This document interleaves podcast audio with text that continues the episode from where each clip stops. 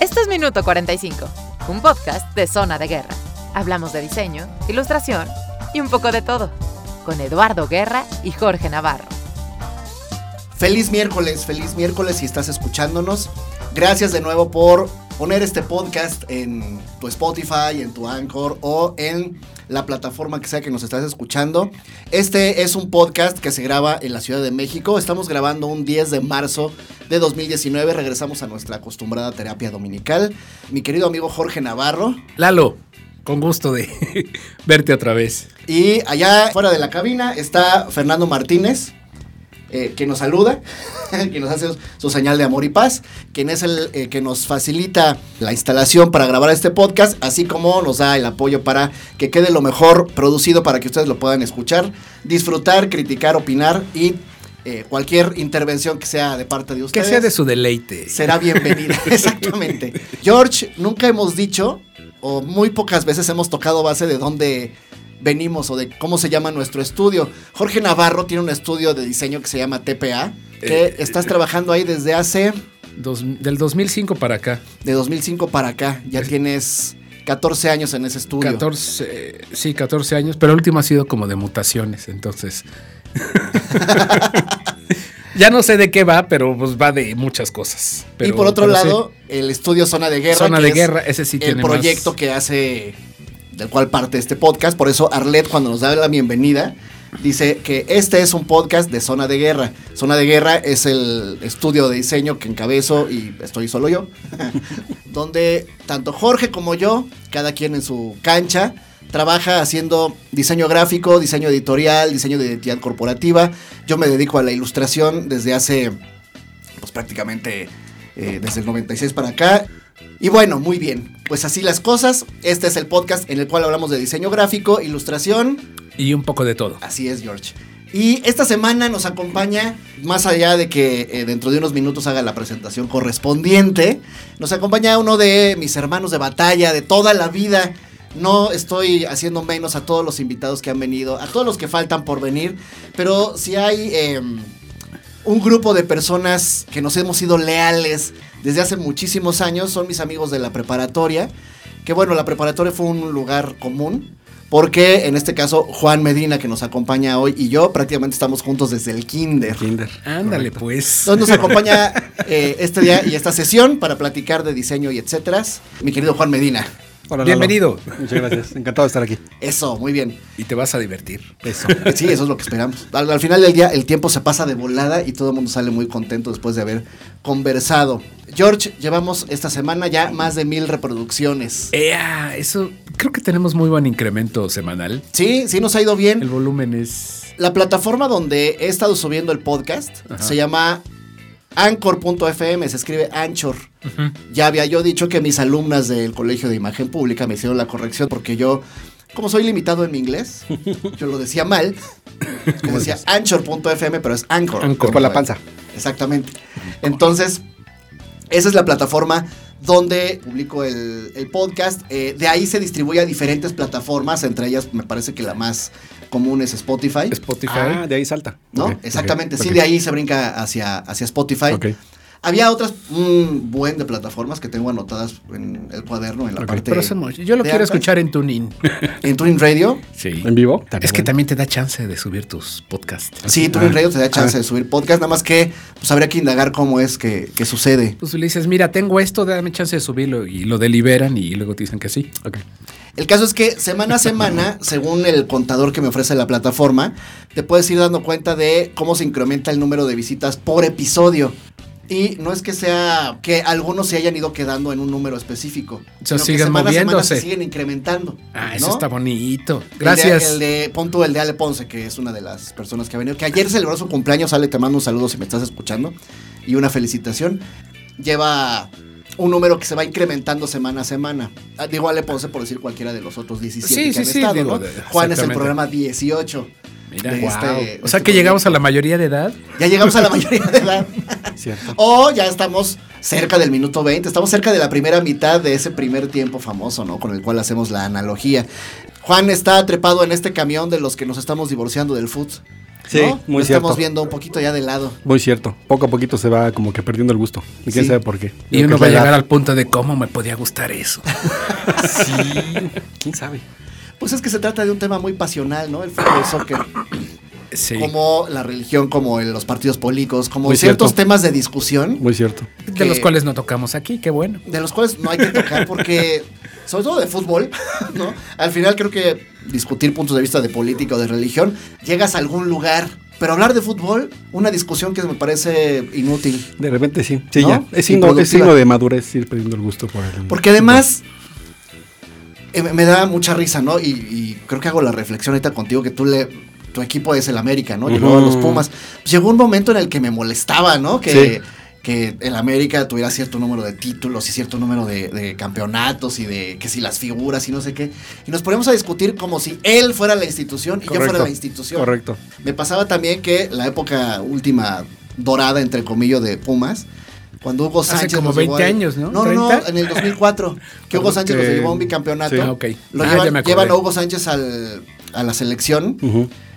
Y cada que Hugo Sánchez cometió un error, yo sentía que como, le- como si lo hubiera cometido yo. Ah, fíjate. Y luego de- después de algún tiempo decía, bueno, y a mí qué Sí, cuernos, correcto. ¿no? O sea, Exacto. ¿qué tiene? Yo no soy Hugo Sánchez, ese cuate es humano, ese güey va al baño, ese güey Sí. este, come, ese güey descome. O sea, tiene todos los errores que puede tener una persona. No soy yo, ¿no? Como si fuera de la familia. Y además, él no tiene idea de que existo yo. Correcto. ¿Por qué me tengo yo que estresar por errores que no cometo yo? Cierto. Me pasa entonces con el tema del fútbol.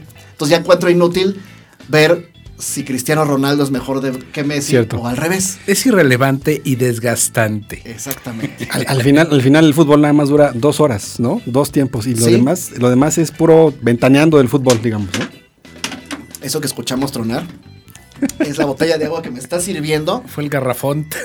que me está sirviendo como tanque de gasolina porque tengo que contarles que se me ocurrió la puntada de venir en bicicleta y este A los 45 años. a los 45 años, lo cual es muy loable, ¿no? Pero no estoy en condiciones de hacer eh, de repente Sí. tales osadías. Sí, sí, después, de, ¿Cuántos después de kilómetros 10 años. recorriste? Pues no sé cuánto sea de aquí a, a Tepepan. Eso es lo de menos. es Estamos que grabando hace, hace este 10 años que no hace bicicleta. Sí, este podcast lo estamos grabando al sur de la Ciudad de México, cerca de la glorieta de Vaqueritos, en la cabina de BMP Black Media Productions, que está en la avenida de la Huerta, número 46, estoy en lo correcto. Eh, la casa de ustedes está por el Club Alemán. Entonces, bueno, si alguien tiene la curiosidad de ver cuántos kilómetros hay de Es, lugar es a que ya de este lado ya no hay civilización. Tuviste que pasar retenes. Seguro. pues no, no tanto, pero, pero una Entonces señora no sí me echó el sureño. coche. No. Una señora sí me, me echó el coche. ¿Ves? Te Sí, digo, Me sentí no, no, discriminado rudo en ese esto. sentido.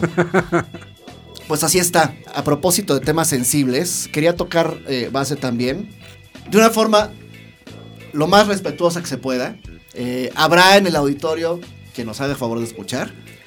Quien diga por qué están hablando tres varones del Día Internacional de la Mujer. Es una muy buena, ¿no? muy buena forma de entrada, empezar. Sí, sí. de entrada creo que el tema pues nos, nos involucra a todos, ¿no? Eh, George, tú tienes una hija, Sí. Silvana. Yo soy papá de dos enanas, María y Natalia. Creo que el tema del Día Internacional de la Mujer, como papás, nos involucra. Como y papás mucho. hombres, sí nos ¿no? involucra y nos da preocupación porque el futuro está rudo. Sí, más en este país, ¿no? Sí. Eh, sí, pero digo, haremos la parte que nos toca en, la- en el lado masculino, si vamos a hablar de géneros, para que ellas tengan una mayor representación y un mayor, no voy a decir que un mejor, porque estamos en el hoyo, ni más ni mejor, pero sí que tengan un- una vida menos. Sí, sí. Es como ese dicho, Complicada, como ese como dicho que dice, este país. como que ese dicho que dice que eh, nomás con que te dejen trabajar, ¿no? Que, que me pongan donde haya con eso, ¿no? Que Sí. la chance de, de pasar y ya haces tú lo tuyo. Exactamente. ¿no? Sí, he leído en estos, a lo largo de estos días, muchas cosas, dicen frases por ahí en las redes sociales. No me felicites, nada más. Correcto. Déjame sentirme tranquila caminando sí. por donde sea. Sí, sí, sí. Y sí da miedo.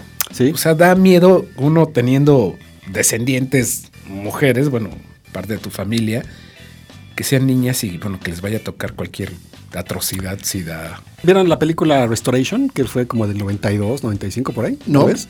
Es una película con Meg Ryan y el que ahora es este el hombre increíble, no, el, el Stark. ¿Cómo se llama? este Tony? Stark. Tony Stark. Robert Downey Jr. Robert Downey Robert. Downey. El hombre es un médico del siglo XVI, del siglo XVII en Inglaterra, que el rey lo ve, que tiene una capacidad muy, muy buena, digamos, de ser médico, lo deja, lo llama a la corte para ser médico de la corte. Y de repente, al momento que llega a la corte, le dice, bueno, yo ya te abrí la puerta de la corte, lo que tú hagas tú dentro de la corte es tu problema. Digamos que esa para mí sería una buena eh, manera, digamos, de tratar de dar idea de la mujer en nuestros, en nuestras épocas, ¿no? Ajá. de que le abran la puerta a donde sea para que ellas hagan de sí eh, lo- sus capacidades y, y lo, y lo que se- lo que quieran sin que haya que eh, luchar en contra de no tú no porque eres mujer Es que no tendría por qué, ¿no? Exacto, Pues exacto. sí, pero pues, Exacto. eh, ¿Quién sabe a quién se le ocurrió que las mujeres no eran capaces de nada? sí y Y, es, la, las limitaron durante siglos para todo. y es la mitad del planeta ¿Sí? Es Más de la mitad del Más de la planeta. mitad del planeta correcto Sí, a mí me preocupa y me ocupa, como está muy de moda decir este tipo de, de- de frases, el tema de educar a mi hija. O sea, odio tener que decirle, sí, existe esta desventaja Claro. porque estamos en medio de una sociedad que está podrida y que no entiende y que no despierta. Necesito yo como papá, evidentemente Luce como mamá, pues darte todas las armas para que ese tránsito sea lo más fácil. Lo más fácil y pueda, justo, ¿no? Porque Y lo tiene más el fácil y mismo justo. derecho. Y si me permite, les voy a poner un ejemplo de ayer y de hoy de mis hijos. Adelante. Ayer en la tarde me quedé con mi hijo, Emiliano, tiene cuatro años. Mm. Entonces en un momento me dice, oye, déjame ver la tele y bla, bla. Quería ver un programa que está en Netflix que se llama Vera. Es una niña. Mm. Entonces el primer prejuicio fue, me lo cuestioné y dije, Ah, sí, a sí. ver, y le pregunté, ¿por qué lo quieres ver? Claro. Y me dijo, es que me gustan los gatitos. O sea, ni siquiera es la niña, le Sí. gustan los gatos. Me dio mucha risa y dije, bueno, ya ibas tú de tarugo a limitarlo porque es un programa de... Es que lo traemos como que un una- ahí sí, metido, ¿no? dices, no, no, no. O sea, sí lo voy a dejar verlo, no se lo voy a limitar. Incluso mi hijo, Emiliano, tiene un My Little Pony, un azul que se llama sí. Rainbow Dash. Ajá. Porque él la pidió. Claro. Él pidió ese peluche Correcto. porque le gusta. Pero bueno, me dice, quiero ver Vera. Dije, bueno, a lo mejor le gusta la historia a la niña. Dice, Claro. no, a mí me gustan los gatitos. Pero, pero como que sor- se sorprende uno que de repente te da repelús, Ajá. ¿no? De que, ah, quiere ver cosas de niñas y te, tú solito te detienes, ¿no? Sí. Dices, ah, caray, no, eh, sí, sí debe, ¿no? Me estoy, sí, yo sí estoy debe, sí limitándolo. debe, exactamente. yo estoy limitándolo, ¿no? Y Y bueno, fíjate hoy que el- es bien interesante porque a mí, a mí lo, lo- lo que más, digamos, me preocupa, no más, me, me ocupa de- del hecho de ser hombre enfrentado a estas ideas, eh, digamos, feministas, ¿no? Es el hecho que de repente uno se ve como, como culpable, te sientes culpable de, de tener esos primeros pensamientos automáticos como Sí, ese, ¿no? sí, sí, él, no debe ver eso, ay, y, y te autocastigas, ¿no? Es una formación cultural que tenemos Sí, 45 que años tenemos formados 45 en años eso. educados de esa Pero el manera. hecho de que lo traigas a la conciencia para mí es suficiente, porque te das cuenta de que está pasando y con eso lo puedes, digamos, manejar. Exactamente, que digo, hay que decirlo, nos educaron de una forma Totalmente incorrecta. Machista, sí. ¿no? Machista. Totalmente. Incorrecta. Desde la A mí me pasó y, vaya, no es que no me avergüence reconocerlo, pero cuando empezamos a trabajar mi esposa y yo, a Luz se le ofrecen un sueldo mucho mayor que el mío. Y eso a mí me pegó muchísimo Claro, durante claro, mucho tiempo. Totalmente, sí. sí. Y ahorita en el 2019 digo, Sí. ¿por, qué, te sientes. ¿por qué me enojé tanto? Claro, ¿Por qué este, me sentí menos? claro. Siendo que Sí. los dos somos seres humanos Sí. que tenemos distintas capacidades, que yo puedo reconocer que mi esposa es mucho más capaz que yo en muchísimas cosas. Claro. Sí. A lo mejor ella, si estuviera aquí, me diría, somos iguales, lo que tú quieras. No, o sea, mi esposa tiene muchísimo talento en Y no muchas hay- áreas. y no hay problema. Y no tiene que haber ningún problema. Exacto, exacto, ¿no? exacto. Ese Entonces, bueno, creo que de entrada, y como dices, reconocerlo y actuar en consecuencia a partir Sí. de ello, me parece que ya vamos ganando algo, ¿no? Ojalá no pase muchísimo Sí. tiempo para que esto siga siendo, pues vaya progresando de alguna manera, porque allá afuera, pues el tema es que estamos igual. Sí. Esto de reconocerlo, yo le pondría mejor el calificativo de traerlo a la conciencia, porque son Sí, muchas cosas sí. inconscientes, es traerlo a la conciencia. Yo creo que el día que este país, y bueno, y todos, porque la mitad del mundo es así, Sí, me encontré en redes sociales Cañón. marchas en todos los en países. todos lados está cañón, ¿no? Hasta en la luna había. Exacto. el hecho de que como, como país seamos capaces de decir, mi nombre es tal, o sea, soy, soy el hombre de este país y soy un macho. Y ya con eso, traerlo a la conciencia y reconocer que, que tienes muchas, muchas actitudes que son sumamente inconscientes, automáticas, y con eso las puedes manejar. Y si, y si están ocultas en la conciencia, te controlan. Y si lo traes a la conciencia, como que lo puedes manejar, controlar. Sí. Este, y sobre todo, modificar, yo digo. Creo que sería lo principal. ese es lo chido, ¿no? Que El chido. modificar esa conducta. Y, ¿no? y yo creo que ahí habría que poner una coma y, y voltear hacia la mujer y preguntarle, ¿y tú qué quieres? Porque de repente se ve que como que nosotros decidimos qué es lo que ella quiere, ¿no? Que además ¿No? tampoco es nuestro papel. Exacto, ¿no? exacto. Como, ese- como esos paneles de la mujer en el siglo XX y puro panel de puro, puro machín. hazme ¿no? favor. Sí, 10 machines en el panel, ¿no? Sí, sí, sí. Bueno, la, eh, la conferencia esa que hubo hace poco de la lactancia, no sé qué tarugada. Sí. Ah, ¿cómo no? Puro, Puro, puro, puro machín hombre en, en el, en el- la mesa, en el foro. ¿Cómo no? pues, Vaya, no tienes por qué opinar nada. Algo Sí, que no. tal vez puede ilustrar muy bien ese punto, fíjate que en algún, algún momento del, del siglo pasado, de hecho, estaba yo viendo un Bloomberg, Ajá. ya platicamos por qué soy vicioso de Bloomberg, este, y, y estaba un, se- un señor eh, tratando de etiquetar el, el- el siglo XX, el siglo XX de qué fue, ¿no?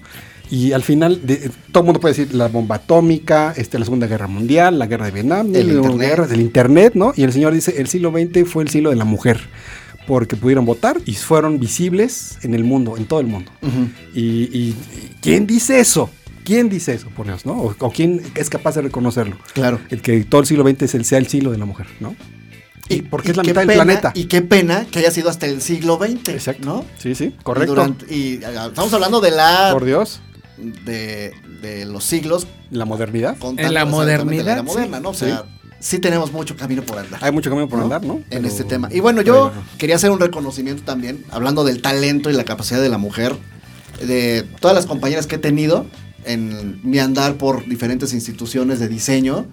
Eh, me ha tocado tener jefes, me ha tocado tener jefas. y, eh, me parece que si bien sí hay algún alguna diferencia entre trabajar con varones y trabajar con mujeres, porque de repente puedes encontrar más afinidad, a lo mejor, no con un género, sino con una persona Correcto. que la otra. Correcto, O sea, es decir, yo me he llevado bien con mis jefes y con mis jefas. correcto. Sí quería tocar base para dar el, el reconocimiento a la labor que desempeña la mujer en el trabajo, en el quehacer diario del diseñador gráfico, man- este, dirigiendo un equipo, Sí. manejando proyectos. Sí, sí. Y este, me parece que el talento de la mujer tiene que ser reconocido no Totalmente. solo el 8 de marzo, sino todos los días. ¿no? Totalmente, porque Pues quería mandarles un saludo muy cariñoso a compañeras y jefas como Julieta Rivera, como Gaby Herrera, como Brenda Sesma, eh, como Ale Ponce, como Mariana, como Arlet, eh, como Luise, como mis diseñadoras Calia, Adriana, Betty. Eh, híjole, no quisiera omitir a nadie, pero a Liz Enríquez, que también estuvo trabajando conmigo, a Claudia Leclerc. Dijo, me parece una cantidad bárbara. Selene, que estuvo ya con nosotros. Selene, que Linda. Garcidueñas, que espero es que esté también con nosotros muy pronto. Linda, Este, sí. No sé si te acuerdas de alguien más de allá de Azteca que se me esté yendo. Landy Cano. Landy, Claudia Quiroz, Claudia Vargas, dices Claudia tú. Vargas, sí. Ajá. A Julieta Montaño, que fue mi ex a Lorena con Zorrilla, la que estaba en ventas, la amiga de. Sandra, Sandy Mora, Verito.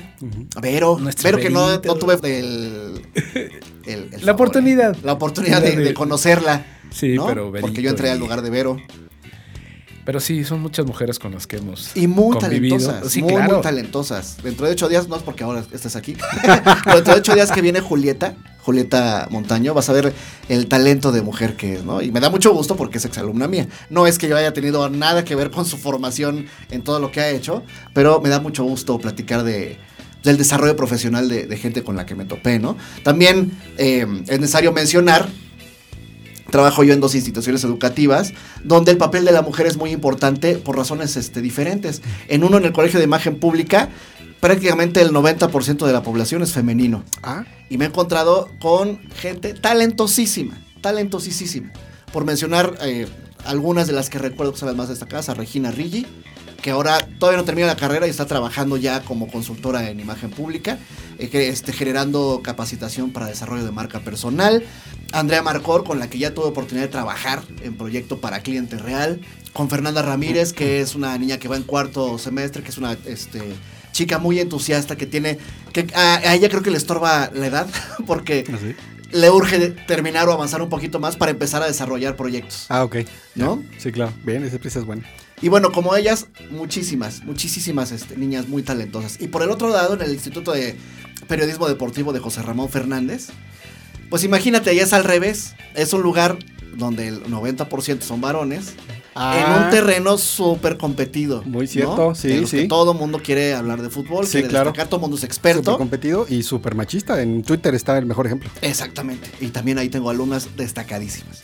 Cada una en, en el área que quiere desarrollarse. Eh, no todas quieren trabajar para el fútbol soccer, lo Claro, cual aplaudo, claro, celebro, Claro. me sí, pongo de pie. Claro, ¿no? totalmente. Sí, sí. Eh, Pero vaya, me parece que el reconocer y valorar el talento femenino tiene que ser una tarea por parte de nosotros y de todas las personas, que es de todos los días. Y quería también tocar base, George, con figuras femeninas de diseño, Figuras femeninas de diseño a las cuales sigas o admires. con las que hemos trabajado. Claudia Sheinbaum, No, ya, ojalá con las Claudia que- Sheinbaum. danos chamba. No, ya se la dio a alguien. ¿Ah, sí? Ah, bueno. O sea, Es eso, que eso- que- eso no habla de su buen Es, gusto. es que es por el, por el escándalo este del sí, del pero no logo, habla de su buen gusto. Digo, haber escogido eso eh, me deja a mí. Pues sí, es que el cliente siempre... Ya platicamos del logo, ¿no? De- Ya, ya platicamos de Ah, eso. entonces ya no. Pero de la lista, bueno, de, de mujeres internacionalmente conocidas diseñadoras, Ajá. creo que debes ubicar a Paula Scher. Ahí es la uno en mi lista. Ok, Sí. porque es Paula Scher, que además tuvo un episodio en esta serie que sacó De Netflix. Abstract. O debo Abstract. confesar que ahí yo la conocí. Ok. ¿Cómo qué edad tiene ella? Eh, 50 pues y tantos. 60, Ya casi 60. O sea, le 60. tocó un mundo, Sí, le tocó un mundo un- en contra totalmente a ella. Sí, Eh, exactamente, pero lo que ella hacía era muy relevante, pues porque era mujer. ok, ok. Entonces, pues ella iba Ah, como claro, en porque contra. al final también es una visión de ver el mundo, ¿no? Exactamente. del mundo, claro. Y también hay una, una francesa que hace unas ilustraciones padrísimas que se llama Malika Fabre. Ah, ya sé una quién cosa es. así. Ya sé quién es. Y bueno, tenemos eh, en el mundo Mac a la diseñadora de los iconitos, Susan Kerr. Claro, ay. La de la de bomba y el bote Sí, y todos esos iconitos que, que Apple sacó programas cuando hizo su interfase gráfica. no salió. ¿no? Sí. Ajá. Sí. Sí, sí. Otra, ¿puedes repetir su nombre? Porque interrumpí. Malika, Susan Kerr. Susan Kerr. Ajá. O Malika Fabre. A ella ya la sigo en Instagram, Malika. Es como si sus ilustraciones fueran hechas profeso para serigrafía, porque Ajá. son alto contraste, Ajá. muy colorido, padre, padre. Entonces, pues si pueden, échenle, si están interesados, échenle un ojito. Son las mujeres destacadas que yo eh, pues sigo, son como mis referentes gráficos. Y bueno, también me he encontrado unas mujeres que hacen esculturas con papel, recortes de papel, y que pues sí son notables en, en ese trabajo. Yo también traía a Paula Scher, como tú. Ajá. Era la número uno en mi lista. A Jessica Hitche, no sé cómo se pronuncia, me da un montón de pena hablar mal el inglés. Jessica Hitch o Hitche, así se pronuncia o se escribe. Ella hace composiciones con fuentes tipográficas, hace lettering. Eh, y mexicanas tengo un montón. Anita Mejía, que es una ilustradora.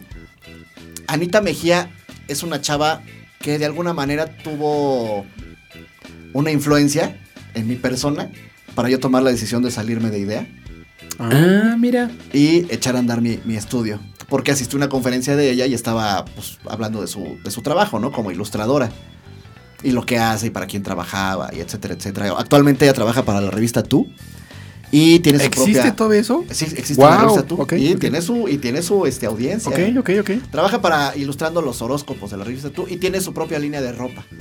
¿No? Ahí nomás. ilustra libros también. Tiene un estilo muy bonito. Eh, y bueno, pues escuchándola, pues dije, es que es eso, es que es, dije yo en ese momento, debe tener 10 años menos que yo, y ella trabaja como independiente, o sea, yo, ¿por qué no voy a poder? Ah, no? ok, ok, sí, sí, claro. Eli Eli, se llama Melissa, pero su nombre artístico es Eli Eli Ilustra, que creo que ya la vez pasada habíamos platicado de ella, o en algún episodio anterior. Ella es ilustradora de Aguascalientes, también este, hemos conversado ya un, un poquitín. Ojalá algún día se nos haga que ande por acá y, y que venga aquí al podcast. Me gusta mucho el estilo. Y la otra vez le enseñé el estilo de ilustración de Eli Eli a, a mi hija Natalia. Y Natalia estaba, papá, qué cosas tan bonitas hace esta chava. No sé qué. Eh, Flavia Zorrilla, Nicoleta Checoli, Leticilla, eh, Jessica Carpenter, que es esposa de otro gran diseñador que a mí me gusta mucho en el particular, que se llama Tad Carpenter. Los dos son de Kansas. Mercedes de Bellard, Agustina Guerrero, Gema Román, Ancha, Ceci Meade, Antonella, que Antonella es, eh, me parece que es activista además de ser ilustradora, Martina Flor, y bueno, si tocáramos base con el tema artístico, pues te tendría que decir Remedios Varo, Remedios que Varos. fui sí. con José Miguel López, que ya nos acompañó en el episodio de Casi Navidad. Este, saliendo de aquí, de grabar el episodio, nos fuimos a ver la exposición de Remedios Varo. y, eh, y Frida Kahlo. A mí me gusta el entorno Frida Kahlo, la marca Frida Kahlo, y debo este, compartirles que pues, me gusta mucho su obra, ¿no? Entonces, bueno, ellas, como un montón de personas de género femenino que trabajan, que admiro, que, este, que me gusta mucho y que muchas de ellas son referencia, reconocimiento y solidaridad toda la vida para que lleguemos a un mundo equitativo. O sororidad entre ellas. Me está enseñando. Juan eh, la exposición de una que es ilustradora. Voy a tomar. Ah, ya le piqué aquí a tu teléfono y ya se salió. Estaba enseñando el trabajo, Nahui Olin. un muy violín, interesante. ¿cómo no? ¿Cómo no? Ah, Habla- mira. hablando de mujeres, ¿no? Sí. Es que, ¿sabes qué? Eh, como, como Sara era la directora del museo, ¿no? Ok. Ella estuvo involucrada en esa, en esa exposición. Saludos a Y- Sara. Y, resulta que, este, sí, beso. El, resulta que, que mandila. Resulta que este, se encontraron con que Nahui Olin le llama mucho la atención a los chavos, ¿no? Este, a diferencia de tal vez de, de Frida y de Diego, que estamos platicando eso ahorita, ¿no? Eh, son, son como que referencias tal vez perdidas, mexicanas, ¿no? Porque esa, esa mujer es de los 20, ¿no? Sí, de hecho eran ¿sí? contemporáneos, ¿no? Con Pero, Frida y Diego to- y exacto. sí. De hecho, toda su, su ilustración parecería que es como cómic, ¿no? O, o caricaturitas. Están bien chidas. Es- ese tal vez sea una, una referencia ahí perdida. Nahui Olin. Ah, Nahui Olin, Nahui Olin, Nahui sí. Olin, de, de su, de la ilustración mexicana. Eh, to- no sé si estoy diciendo ahí barbaridades de ilustración, ¿no? No, señor. Estamos viendo la referencia que está diciendo Juan en la página del Munal. Está hablando de. Es una exposición. No sé si una exposición que fue. Fue, fue. Ya no está la exposición. Entonces, bueno, ya no recomendamos que vayan a ningún lado. Correcto. no pero, en internet hay mucha, mucha referencia a ella. Muy Pero bien. Para eso, para eso pagan internet. Bueno, pues ya se nos fue. Además, para escuchamiento 45 en el podcast. Ya se nos fueron 28 minutos. Venga. Y hay que platicar con Juan porque este señor, que es una enciclopedia caminando, Es cierto. eh, pues tiene mucha, Y muchas cosas también. que, este, que platicar y que contarnos. Entonces, vámonos a una pausa para ponernos a platicar con nuestro invitado esta semana, que es Juan Medina. Y entonces estamos aquí de regreso en, este, en muy pocos segundos, en este minuto 45. Volvemos. No me arrepiento de nada. A veces me he tenido que bajar del vuelo, como a sentar, ya sabes, como a Ajá. tocar tierra otra vez y reubicar y ya, otra vez, como, ah, bueno, ahí voy. Es un momento en tu vida en el que estás feliz. Sí, he llorado. Imagínense lo cursi. De felicidad. De felicidad. Está Está padre, de está felicidad. padre. Tenía muchos años que no, como que hasta me causaba cosa rara, como que decía, ¿por qué estoy llorando de así? Ajá. O sea, es una sensación que no puedo explicar de que digo, llevo tres años en esto y se ha ido armando y es como un logro muy, pues sí, lleno de felicidad en realidad. Minuto 45. Estamos de regreso en este podcast de diseño gráfico e ilustración. Y esta vez, historia del arte. Porque nos acompaña mi amigo Juan Medina. Hablaba yo hace ratito de eh, pues que somos hermanos de batalla, ¿no? Desde hace Desde el ¿sabe cuántos años. Muchos.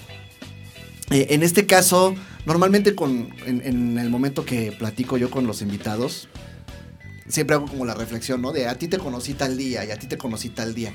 Fíjate que contigo no logro recordar el momento en el que pues ya eh, hicimos así el famosísimo mucho gusto. Hola, yo soy Juan, yo soy Lalo, ¿no? Porque esto debe haber sido hace muchísimos años, ¿no? Estábamos los dos en un kinder que se llama, ubicado en la colonia Roma, que se llama Niños de México, que todavía existe. Todavía existe, sí, como no. ¿no? En la calle de Sí, sí. Querétaro. Yo tengo primer recuerdo tuyo, pero hasta quinto de primaria en el Colegio México en Mérida. Con el profesor que no sé si, no sé si falleció Benjamín Rodríguez. Rodríguez. chivo. Ah, este, no sé, no sé, pero ni idea, no tengo ni idea. Le perdí la pista en Porque en falleció secundaria. otro, chivo, me parece, no sé, del Instituto Ah, México. No sabía. Mira, te no estoy dando malas Sí. noticias. Este podcast no era para eso, pero bueno, ya sabes, ¿no? La muerte, Pero sí coincidimos con el profesor eh, Benjamín Rodríguez 10 correcto. En el Colegio México Primaria. Sí, Estamos sí. hablando del 84. Pero ya compartimos desde el kinder en el, en el 79. En el 79, Sí, en por el ahí. Niños de México. 79, 80 por ahí, ¿no? Sí. Sí, ya llovió, Chale. ya llovió y mucho. Ya Por se Dios. inundó, se volvió a secar. Por si ya no tengo pelo. y si canas, Sí, ya, lo- ¿tú tienes ya 45? 45 recién Los acabas de cumplir, El ¿verdad? 2 de marzo, es correcto. sí. ¿Y estás haciendo un podcast también? Y, ándale, sí, para celebrar. es- Bienvenidos a mi podcast, ¿no? Este, espero que les guste aquí el tinglado que organicé, ¿no? Es una cosa chiquita, ¿no? También el 2 de marzo fuimos a, hice un evento que se llama 100 vinos mexicanos. No es cierto. Es cierto. Me salió bonito, es como la ya le noche iba a pedir colonial. autógrafo. Es como la noche colonial, ¿te acuerdas que la noche colonial caía siempre en mi, en mi En tu cumpleaños, ¿no? claro, Sí. la noche colonial. Entonces organizaba yo una noche colonial ahí en, el- en la prepa para, pues, para invitar a todos los cuates. ¿no? Exactamente, y que cantáramos. todos echabas gorgorito en la rondalla. Una noche bohemia. Sí, eh, tú te fuiste al- a la secundaria del Instituto De México. Popo, exactamente. Ahí correcto. separamos nuestros caminos. Yo me Sí. fui a la del Colegio México de Acoxpa, que está muy cerca de aquí. Ahí, ahí cometí un error, por supuesto. No me digas. Tú. Ah, yo. Sí, Ay, tú. Yo pensé que tú. Yo dije, mira. Ah. No, yo estudié muy feliz en el Colegio Ah. México, debo decirlo. Y ya lo welcome. Y eran rivalidades muy divertidas, ¿no? O sea, nada más porque, ay, tú vas en esa escuela, yo en esta. Sí, o sea, sí, era sí. lo mismo. Sí, sí. Ya de- después nos cambiamos, bueno, no nos cambiamos, nos este, reencontramos en el CUM. Nos tocó coincidir y, y a partir de ahí ya nos empezamos a hacer amigos, amigos, amigos del mismo círculo cuando empezamos a estar en la Sí, del CUM. Así ¿no? es. Hace, híjole, estamos hablando del 90. 89, 92, ¿no? 89, La- 92. La, la- la generación, correcto, sí. Yo empecé a andar con Luce, con mi esposa. Ajá. Yo empecé a andar con ella en junio del 90. Wow. No me acuerdo si ya cuando ya éramos amigos, amigos, cuando yo ya andaba con Luce. Buen punto, sí. No, no me acuerdo. Porque hace, ahorita, este, fuera de micrófonos, este, Juan me decía que yo he estado casado toda la vida. Siempre, siempre, siempre, ¿no? Sí. Con luces. Entonces, por sí. ejemplo, José Miguel, él sí ya me conoció andando con Luce. Llevaba yo con Ah. Luce un mes cuando conocí a José Miguel Cierto. en la, en el, en quinto de prepa, pero no me acuerdo si pues, empezamos a hacer amistad en cuarto, Sí, ¿no? Con, con Juan Carlos Con Juan Carlos Roa y con Goyo. con no, entonces sí, me conociste. Sí, sí. Mi última etapa de soltero. Sí, creo que sí. Destrampado. Porque- Sí, sí. sí, sí, porque en la rondalla éramos buenos. de la misma generación de nuestro este, ex senador, ¿no? Ex diputado, este, Ríos Fernando Peter. Boitis. Ríos Ah, Peter. Ríos. Peter, sí. No, Fernando Boitis resulta que ahora es diputado del Partido de Encuentro Social, que ya no existe, por cierto, pero por Dios, ¿qué, qué tan bajo se puede caer en la política? Fernando, saludos. Es, es- es mi sobrino, es mi Ah, sobrino. mira. Fernando Boitis es tu sobrino. Fernando Boitis es mi sobrino, es correcto, porque su mamá es prima de mi papá. Ok. Sí, entonces- Pues, puedes apeártelo, ¿no? Cuando Exactamente. De todas maneras, hay, de repente si necesito palanca y te busco, carnal. Pero qué bajo caíste. Ah, la política, es la política es un terreno en el cual Sí, no me, me gusta nada. Cierto, meter, cierto, cierto, ¿no? cierto. Siempre acabo muy enojado. Sí. Sí. sí, tan es así que ahora hay que meterse a Twitter con pinzas. Ah, sí, por Dios. Es, ¿No? es- es un campo minado, ¿no? Tú no eres entusiasta del Twitter, ¿verdad, George? No, debo decir que me da miedo. ¿Te da miedo Twitter? ¿Por qué? Porque no sé usarlo. Ah, bueno. No sé Depende- usarlo depende y mucho tampoco quién se me sigas. antoja. Y se me hace complejo eso del hashtag y el retweet y el- esas cuestiones raras. De los chavos. De los chavos. Exacto. Sí, chavos, aquí hay puro viejito, sí, tienen razón. No, No, no, no, no, se me hace tan interesante. Es que yo no sé a quién cuerno sigo, que siempre me, me meto a Twitter y encuentro cosas de política, encuentro cosas, este... Que, que parece que uno entra así como de... con- hasta tienes que entrar con tu banderita de la paz, ¿no? Oiga, Sí. yo solo vengo a promocionar No, mi podcast. Amigos. Y fíjate que este ese va relacionado con el hecho que, de que nos conozcamos desde el kinder, porque de repente el ser humano como que tiene tendencia a compartir nada más las cosas con su círculo personal, ¿no? Y, y- y- y- y juzgar el mundo con, con ese círculo de, de opiniones más o menos comunes. te son afines. Exacto, ¿no? Y que de repente ves al de enfrente y el de enfrente ya es enemigo porque piensa distinto, ¿no? Este, Eso es peligrosísimo. eh, sí, sí, y por, porque si te fijas, este, nuestro círculo puede ser muy, muy reducido. Este sentido por maristas, ¿no? Y nos llevamos con las este, escuelas eh, de monjas, ¿no? Miguel Ángel, ajá, este. Montañac, todas esas, ¿no? Nuevamente poniendo sobre la mesa el tema de cómo fuimos educados, Es ¿no? correcto. Ándale, exactamente, ¿no? El, el, eh, una, una clase media, media alta, ¿no? Que ahorita platicamos también de eso, porque son una- viendo las estadísticas, hay un, hay un estudio de Oxfam, Chilango y creo que es el CIDE, Ajá. donde nos, nos ubica en la clase media alta, carnal. O sea, este. No me en, en el digas. sentido de, en el sentido de, de ingresos. O sea, ¿De la educación? de no, ¿O de por, qué? por Del- ingresos, por, ingresos. Eh, de repente hablan, hablan de ingresos y dicen, la clase media la, la- ubican más bien en una clase más bien jodidona. Entonces resulta que nosotros, eh, sorpresivamente, a ellos nos ubican en la clase media alta, es decir, y no tanto por lo digo por el ingreso, sino porque somos un círculo súper, súper chiquito de gente. Eh, y eso limita mucho tu visión de la realidad mexicana, ¿no? A lo mejor también por eso ganó el peje, ya no hablemos de política. Investigación Gracias. pagada por el INEGI. Sí, decía, decía que, y, y lo voy a presumir, Juan es una enciclopedia caminando y lo Es presumo porque es mi amigo, ¿no? Este, no se pongan celosos resto del Club de Toby, ya les tocarán sus flores, ¿no? Bueno, ahí, ahí terminas el podcast, ya me voy. Tú no eres del club de todo y tú perteneces a otro club, Ah, el sí, cual sí. también eres, eres persona destacada, compadre. sí, ándale. VIP. Dórame la píldora. VIP. No, venga. Bueno, Juan, una vez que salimos de la prepa, eh, te fuiste a la Ibero a estudiar la licenciatura en... eh, Ingeniería electrónica. Ingeniería electrónica. Ingeniero electrónico y de comunicaciones, ¿no? Es Primero, correcto. Esa es la licenciatura. Es correcto, sí. Cuando- ¿Qué vino después, la maestría o la licenciatura en Historia del Arte? Antes de eso vino un, un en el primer semestre vino una chuchón donde de repente yo me quise cambiar a estudiar violín. Fíjate. Eh, Ese, es- ese está Lo recuerdo perfecto. Sí. Pero la- lo, ahí lo interesante es que yo en la vida había estudiado nada de música. O sea, si acaso había caído en la sala Chopin, ¿no? En el curso de verano. Ah, dos mira, yo meses, también. fíjate. Sí, sí, sí, sí. Un curso de dos meses y de órgano, ni siquiera de piano, ¿no? Órgano y o sea, me la pasé echando desmadre en lugar de estar este, ahí estudiando, ¿no? Medio lo estudiaba. Ah, sí, yo recuerdo Pero, esas pero fíjate que en toda la secundaria, pre- toda la secundaria, me, la- me descubrí este, esa, esa maravilla que es el violín y yo quería tocar violín. O sea, la, la parte, digamos, de expresión artística siempre ha sido como que un gusanito que he tenido. Ajá. Y, pero ya al final llegué con la, a la Escuela Nacional de Música y me dijeron, no, estás bien, güey. No, o sea, este, los que tocan violín empiezan desde los 3 años. O sea, tú vas a tocar violín, pero nunca vas a lograr los niveles de los que ya traen 18 años. Pues denme chance, violín. ¿por qué me limita? Es correcto, es correcto, pero sería yo feliz, fíjate, sería yo feliz en el metro Valderas tocando violín, pero sería yo feliz, tal vez, ¿no? Esa Más es feliz que otra. O sea, también porque si no has des- desarrollado descubierto tu, tu interés, Sí, ¿qué tal que aventajas sí, por el simple anhelo y gusto de querer hacerlo? exacto. A lo mejor era, era O sea, sí yo estamos un- jodidos como sistema educativo. Es correcto, ándale, es Oh, correcto, oh, desmotiva. sí. Desmotiva, Sí, ¿no? sí, sí. Sí. sí, Sí, exactamente. ahí el papel del docente tiene, Sí. tiene mucho que ver. Yo me regresé muy, muy desmotivado a la, a la- a la ingeniería, ¿no? Porque hubo un profesor que me dijo, estás bien, güey, y fue así, pero súper duro el cabrón. Obviamente, eso era un señor que tenía como 70 años en aquel entonces, ¿no? Ajá. Y ahora sí toca en el. Metro Valderas. Exacto. en- Ya está, porque. Sorpresas te da la vida.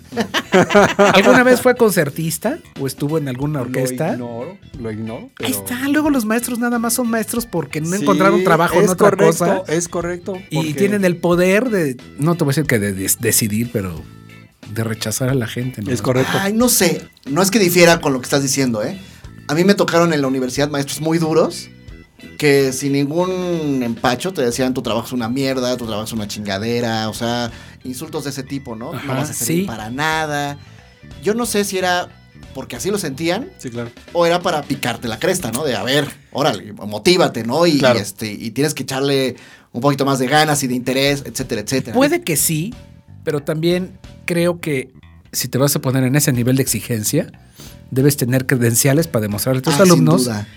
Que no eres un advenedizo o Sin que toda, toda tu vida has sido catedrático y hasta ahí llegaste. Sin y, duda. Y, y hay maneras, ¿no? Porque es- es- ese es de. Tu, tu trabajo es una mierda. Es un güey que te está hablando desde el siglo XIX de la letra con sangre entra. No sé. Eh, o sea, ya maneras.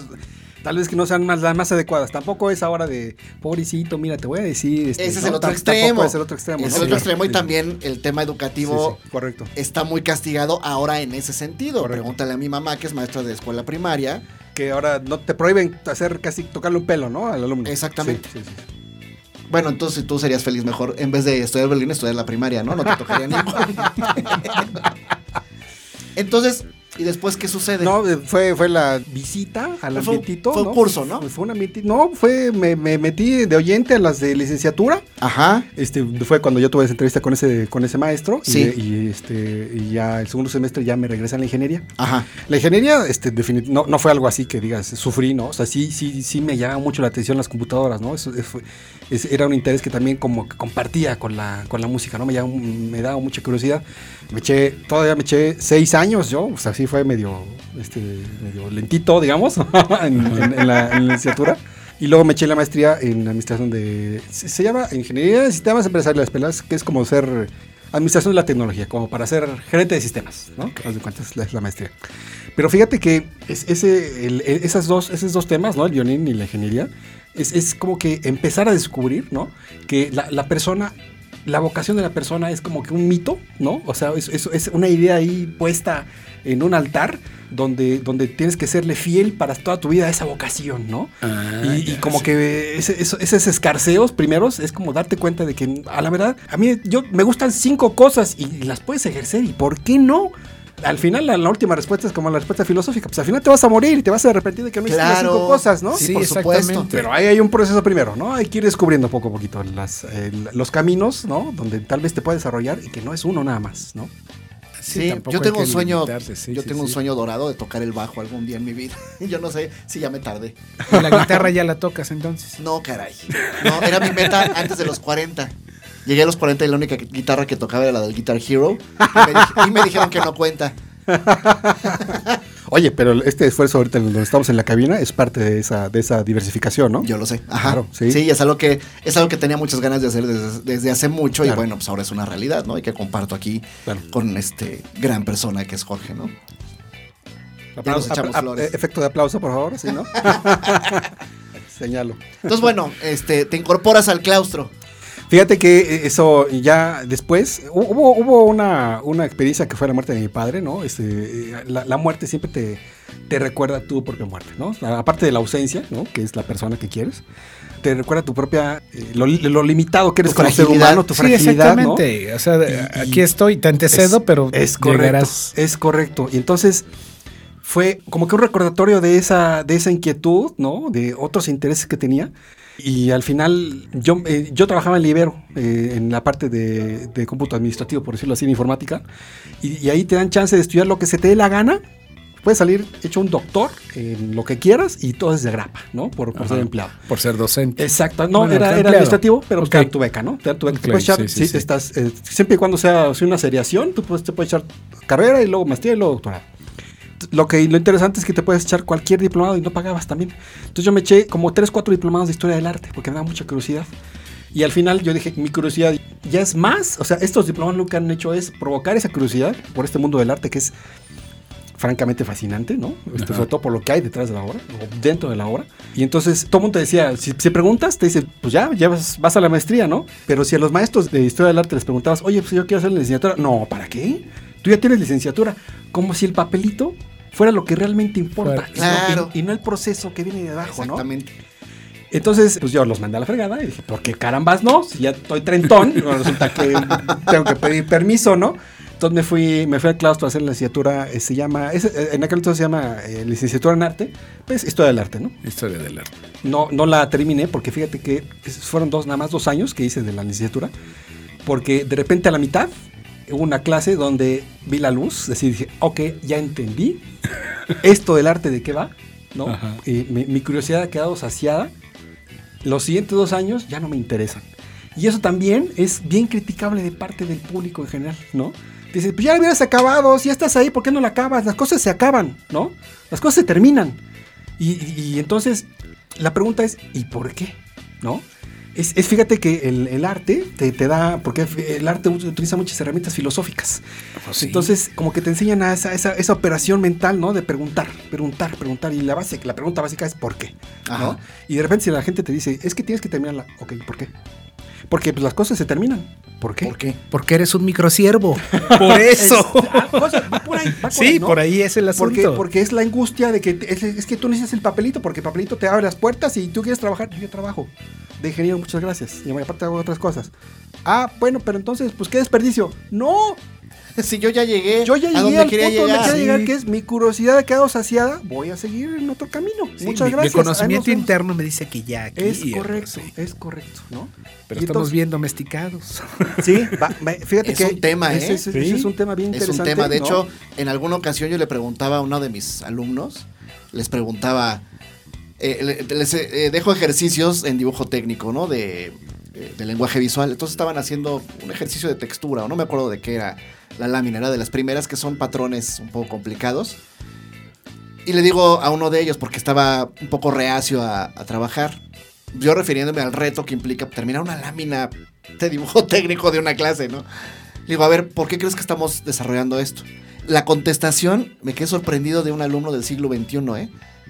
Para que estemos acostumbrados a obedecer. Wow. Y yo, no, no es por ahí. Ya trae acá un, un bagaje. Ya trae ¿no? chip ahí, de- este, ¿no? Como militar, ¿no? Si Sí. tú vas para obedecer órdenes, ¿no? Y, y cumplir el objetivo, ¿no? Es una, la disciplina es, es- es correcta, ¿no? Si no, no haces nada, ¿no? Pero, pero la disciplina autoimpuesta, ¿no? No, no de que otra te la impongan. Sí, Tienes no, acá la imagen, no- ¿no? no De- era por ahí Tienes el que, tema, ¿no? Sí, sí, correcto. Y sí me llama la atención de que alguien tan joven pues tenga como ese, Y, como qué- ese qué- pensamiento, ¿no? De mi futuro será ese. y- y yo preguntaría, ¿qué tanto su creatividad está liberada eh, con, con, esa, con esas ideas? ¿No? O sea, porque a lo mejor está, está haciendo cualquier trabajo lo está haciendo con, no es que tiene que ser así, tiene que ser rojo, o tiene que ser cuadrado, tiene que ser redondo, porque así dice el mercado, ¿no? Ajá, ajá, ajá. Y, y, este, en lugar de que sea una expresión libre con las herramientas, ¿no? Que ya tienes del, del diseño.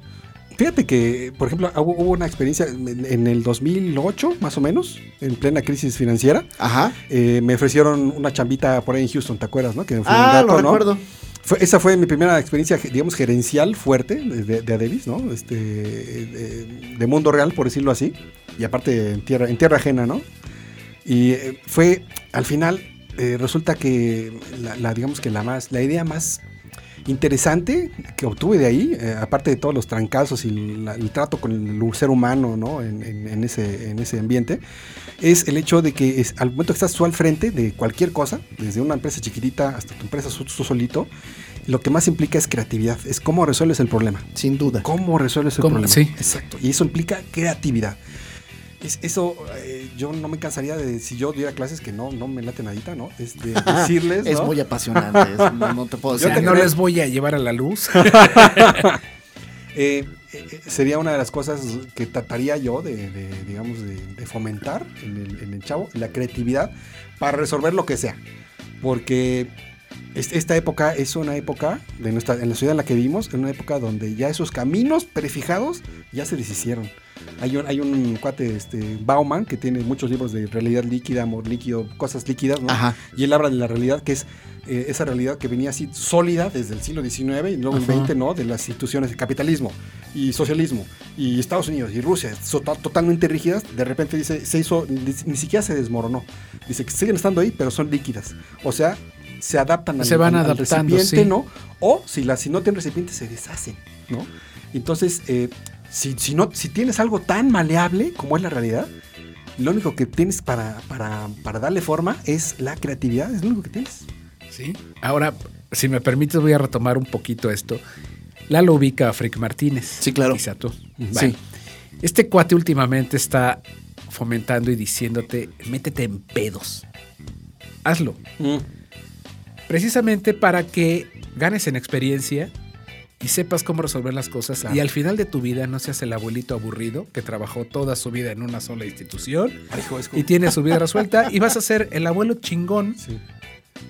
Y tu nieto va a decir es que mi abuelo hizo esto y esto y esto y esto y esto. A mí como me da angustia esas, esas vidas, ¿no? De, este, llevo 50 años en este puesto, por Dios, nada más de pensarlo me da una angustia tremenda de que yo no quiero hacer eso. ¿Cómo es posible que puedan hacer eso? Era otra cultura. Es Era otra cultura, Era otra exactamente. Era ¿no? conseguir el.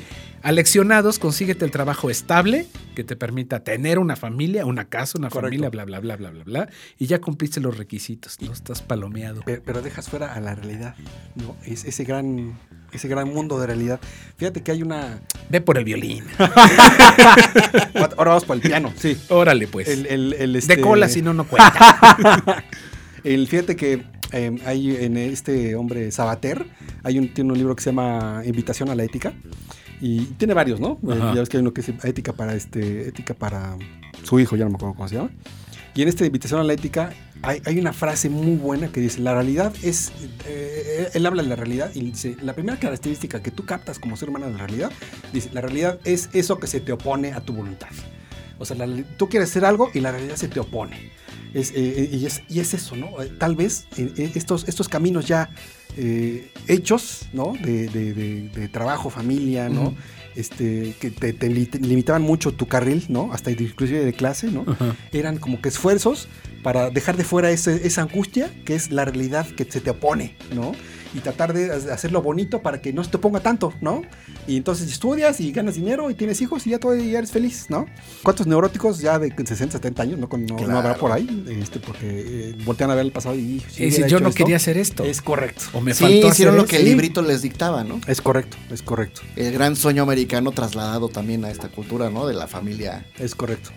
Por eso a mí me, me llama mucho la atención el arte, porque son, son los esfuerzos humanos de tratar de pensar ese tipo de temas ¿no? Y, y plasmarlos en una obra de arte. Y al final, de repente, tú te cuentas con esa obra de arte y el, el artista pone su visión, ¿no? Y, y para mí, una de las cosas más interesantes del arte es no hay respuestas. Lo que hay son preguntas. Y las respuestas a lo mejor hay, pero pues muy probablemente esa respuesta te dé más preguntas, ¿no? Y es esa realidad que se te pone, ¿no? Y, pero ¿por qué? Y entonces, y si hacemos rojo, y si hacemos blanco, y si hacemos arriba, y si hacemos abajo, ¿no?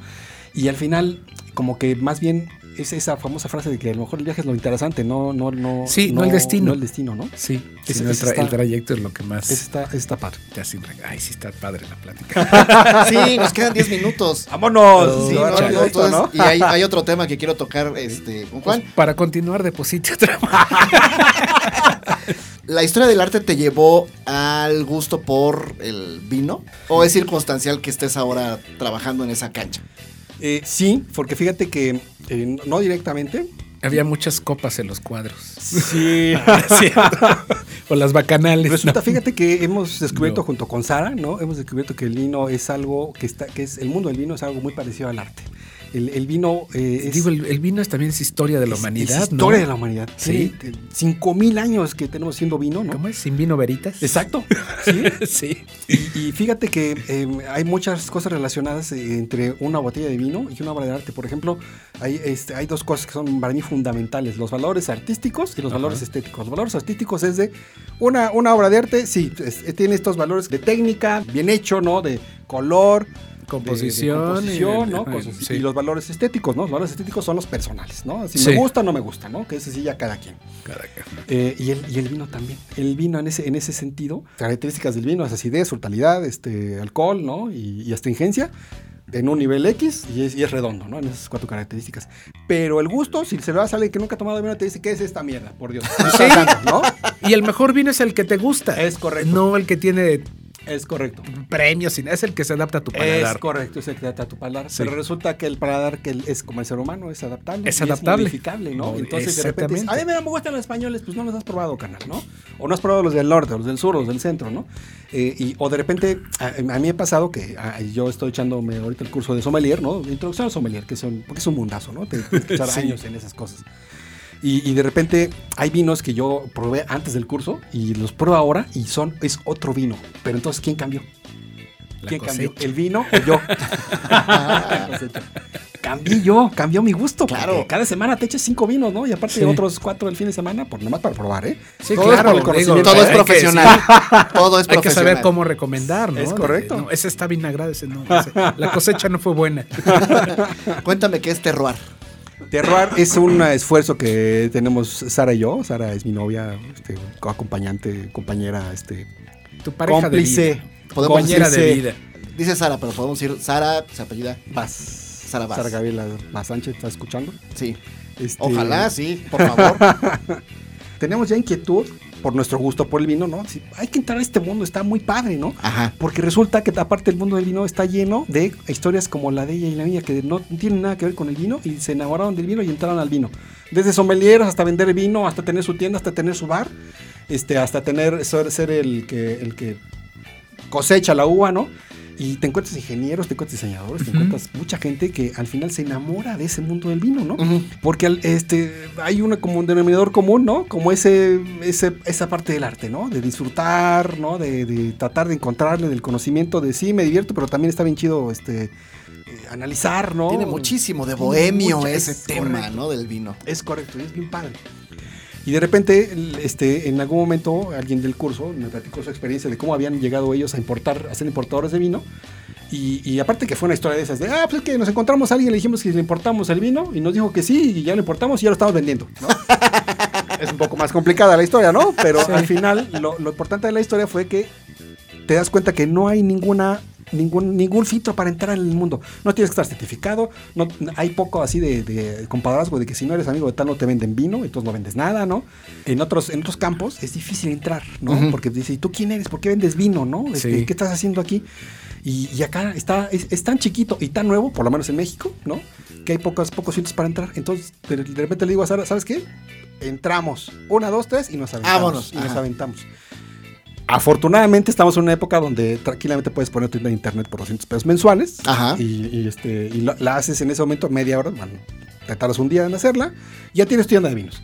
Y vas con los importadores, oye, yo te vendo tu vino, sí, aquí, ahora, llégale, cómprate una caja. Te compro tres porque soy, soy chiquito, llégale, cómprame. Es decir, no, no hay cuotas, así que... Sí, no hay cuotas. Sí, tienes que comprarme medio contenedor, ¿no? Ándale, cosas así, ¿no? Este, y, y está, está bien chido, puedes, puedes entrar, empezar desde, desde Sí, cero, chiquitín. sí. Y ha sido... Exacto. Sí. Pues sí, porque acaba de yo. levantar la mano porque. Pues así este, estoy yo, también, sí, haciendo ahora poquito. haciendo poco a poquito. Sí. poco a poquito. Y de repente te encuentras con que aparte de que puedes, digamos, esa parte comercial de números, este, puedes, eh, resulta ser un mundo muy creativo, donde la creatividad...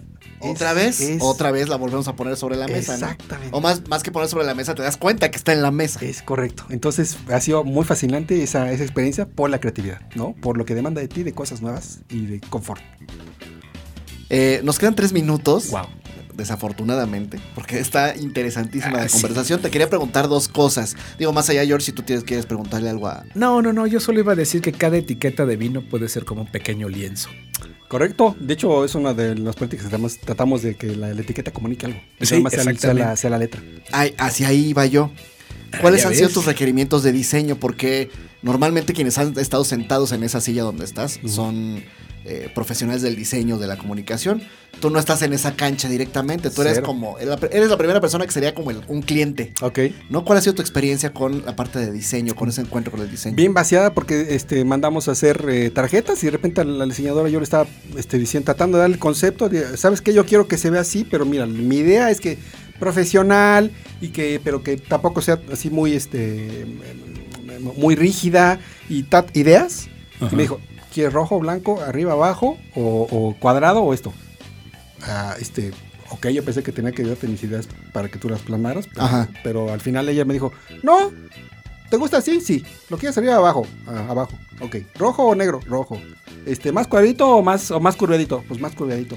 Pero eso quiere decir que quedaste satisfecho con esa experiencia o no fue lo que te esperabas. No, no era lo que me esperaba. Yo pensaba que yo tenía que decirle al diseñador más ideas y que las plasmara. ¿Y lo que te dio fue un buen resultado o te quedaste con esto no es lo que yo quiero? Este, bueno, fue un buen resultado, sí. Ok. Fue un buen resultado. O sea, tú Este, confiaste en la, pro- en la experiencia que te estaba dando. Correcto, sí. Quien te ejecutó eso. Sí, correcto. Y, Ok. y- pero yo pensé que tenía que decirle más ideas para que ella hiciera. Y al final fue, no, dime más, arriba, abajo, recto, curvo, rojo, blanco, material, ¿no? Cosas Estamos así. hablando de terroir, ¿verdad? O sea, de la identidad gráfica de Sí, terroir y la correcto. papelería, Sí, etcétera. sí, sí, sí, que es, ¿no? que, que es eh, este, nuestro, nuestro primer esfuercito, digamos, de que tenga algo más, ya más profesional. Como ¿no? de imagen. Exacto, sí, ¿no? sí. Y Hablando está, este, esa, es, esa es mi experiencia como cliente, la primera, porque nunca, nunca Nunca habías de- nunca de había los- llegado a, yo quiero esto. Tu única experiencia era ir a jugar billar con tu amigo Lalo, el diseñador. Sí, Ya correcto. está ahí. Es correcto. Chela. Muy bien. Y la segunda y última, eh, la que le hago a todo mundo. Acabas de terminar tu primer tiempo, ¿no? Tu cumpleaños fue la semana 2 de pasada, marzo. ¿no? 2 de marzo. Sí. Está- Estás en esa breve pausa para iniciar el segundo tiempo. ¿Cómo encuentras el segundo tiempo? En barrica de. Nah. Los, los siguientes 45 años, ¿no? ¿Qué quieres Sí. hacer en 45, no? Exactamente. Es una buena pregunta porque es inevitable, con, por ejemplo, con nuestro suceso compartimos, que es la muerte de nuestro amigo Rui- Luis Ruiz, ¿no? Ajá. Nos sacó de nuestra vida diaria, ¿no? Sí, claro. Yo creo que lo que quedó claro con la muerte de Luis es que de repente ya estamos en el pico de nuestras vidas y empieza la bajada. Yo lo que quiero es que esa bajada, ¿no? Porque, porque lo vas viendo hasta en las canas, ¿no? Antes no tenías canas. O te emborrachabas y no te daba esta cruda, ¿no? Sí, ¿no? O andabas en bicicleta y no, y no te cansabas No así. te cansabas, otros sí, sí, pero Como acabo de llegar yo, ajá, con la lengua ¿No? de corbata. Y al final, la, la reflexión que me queda es que esa bajada, ahora sí, y ya, ya lo ha sido desde hace varios años, ¿no? Pero lo que sí quiero que sea es que es- eh, sea un ejercicio de voluntad individual y de deseo cumplido sin que atienda a requerimientos ajenos. Eh, Wow. hablando, hablando de cultura, de sociedad, ¿no? Ajá. o, o de, o de tíos o de papás o de quien sea, ¿no? Que, que sea una decisión exclusivamente individual este, a donde tú quieres ir. Eh, me, me viene en la, me viene en la mente, que me fascina, el siglo XVI, ¿no? De aquellos, ellos, aquellos españoles que agarraban y tomaban el barco. Vamos a la América, y la América era un territorio desconocido. Y, ve- y se vinieron a la América, ¿no? ¿Y por qué? Pues porque, porque quiero. A ver qué se hace. Exactamente, ¿por qué? Pues ¿por, ¿Por qué no? Exacto. Y aquí a descubrir lo desconocido, vamos, órale. Ese es, ese es, esa es la reflexión para el segundo tiempo. Ah, pues, pues brindo por ello. Brindo por ese segundo tiempo que se te avecina. Correcto. Bueno, que de hecho ya estás viviendo desde hace una semana. Sí, sí, ¿no? la verdad es que está muy padre esta. Eh, quería darte las gracias por disponer de una hora de tu tiempo. Ya Encantado. nos extendimos un poquito más. Eh, darte las gracias por tantos años de amistad, ¿no? Sí. O sea, me, me siento afortunado de contar con, en particular con este grupo de amigos. Yo igual. No es que uno sea distinto de otro, pero la convivencia Sí, pues, es paulatina, ¿no? De repente con un círculo, con otro, Sí. con otro, ¿no? Pues ustedes son mis hermanos. igual. Hablas de, desde Luis, que ya no está en este Sí. plano, eh, José Miguel y Luis Ángel, que ya no están en este país. Luis Ángel Huevos. Luis Ángel, que es una escucha continuo de este podcast, que le manda, Luis, un bonito saludo. Juan Carlos, Ernesto, Benjamín, no se me escapa ninguno porque Ninguno. estamos tú y yo. Sí. Eh, darte las gracias por ello, por tantos años de amistad, por este ratito que me dedicas Encantado. y bueno, pues por todo lo que se avecina, ¿no? Y ojalá este segundo tiempo pues me, me permitas dar algunos pases también contigo, ándale, ¿no? sí, sí, de acuerdo. Está muy bien, pues muchísimas gracias. Gracias. Valoro muchísimo que hayas estado por acá. Fue un Gracias gran programa. Gracias. Encantado. encantado. George, Lalo. muchas gracias. Gracias como siempre todas las semanas que dispones también un rato para venir a, a este Me a encantan estas esta- terapias. Esta nave conmigo. Y Sí. muchas gracias también, Fer. Marco, muchas Marco. gracias. Pues nos despedimos. Fue un programa interesante, fue un programa redondito. Estuvo muy divertido también. Espero que nos escuches la siguiente semana en un episodio nuevo de Minuto 45. Por lo pronto, eh, comparte, opina, escucha. Y si te gusta, pues regálanos también algún comentario. Este será bienvenido. Muchísimas gracias por haber escuchado este Minuto 45. Nos escuchamos la siguiente semana. Por lo pronto, eso es todo y vámonos de aquí. Buena semana. Bye. Esto fue Minuto 45. Gracias por acompañarnos.